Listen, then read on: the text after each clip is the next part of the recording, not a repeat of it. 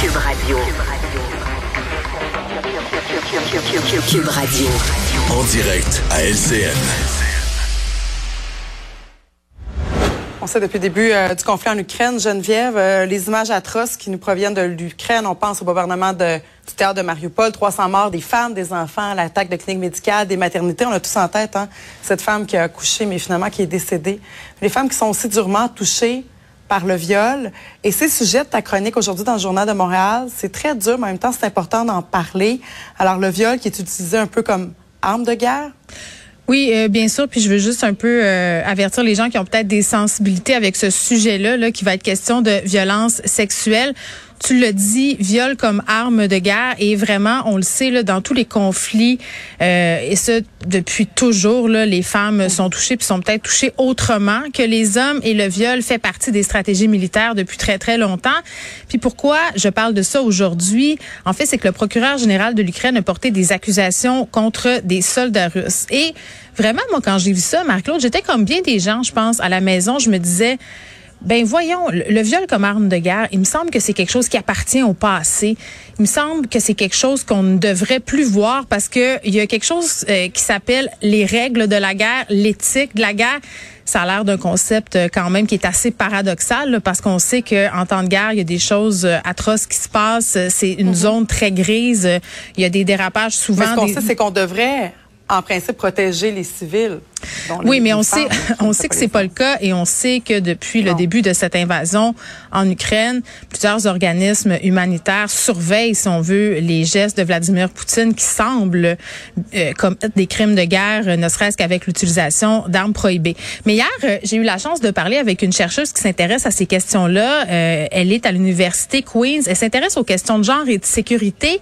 Puis elle me dit, faut faire attention quand on parle, les, aux mots qu'on utilise. Quand on dit un viol comme arme de guerre, il faut vraiment que ça soit, c'est très balisé. C'est comme quand on parle de génocide.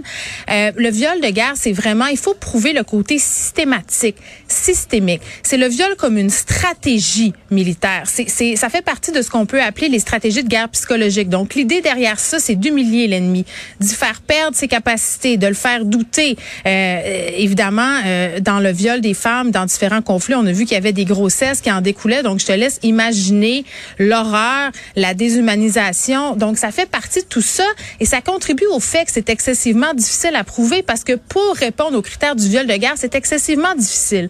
Donc, ça rend ce crime-là encore plus difficile au niveau judiciaire. Imagine, euh, par exemple, parce que toutes sortes de mhm. viols qui se produisent, qui ne sont pas, qui ne relèvent pas, si on veut, euh, du viol comme arme et qui sont tout aussi graves, là, qui sont tout aussi et qui font tout autant de ravages.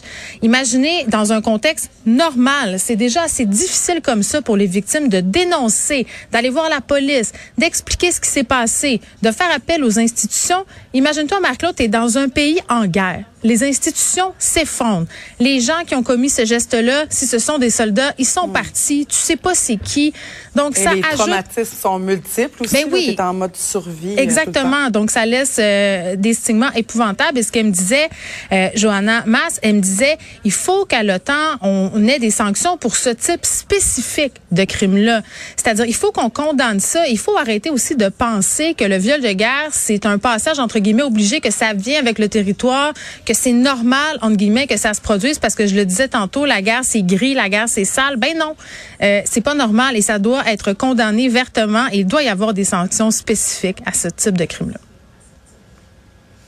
Merci beaucoup Geneviève, mais comme tu disais, c'est difficile de dénoncer en temps normal. Ben oui. Et ce qu'aussi on apprenait, c'est que pour se rendre devant un tribunal pénal international, il faut que ce soit prouvé oui. par après. Ben, c'est ce que je disais. Il faut que ça rentre dans les critères de la loi, selon la Cour internationale, de ce qu'est un, un viol de, de crime. Ben oui, hein. donc ça ajoute vraiment euh, au défi de ces femmes-là et des gouvernements qui veulent aller de l'avant avec tout ça.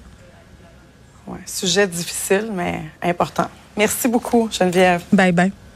Música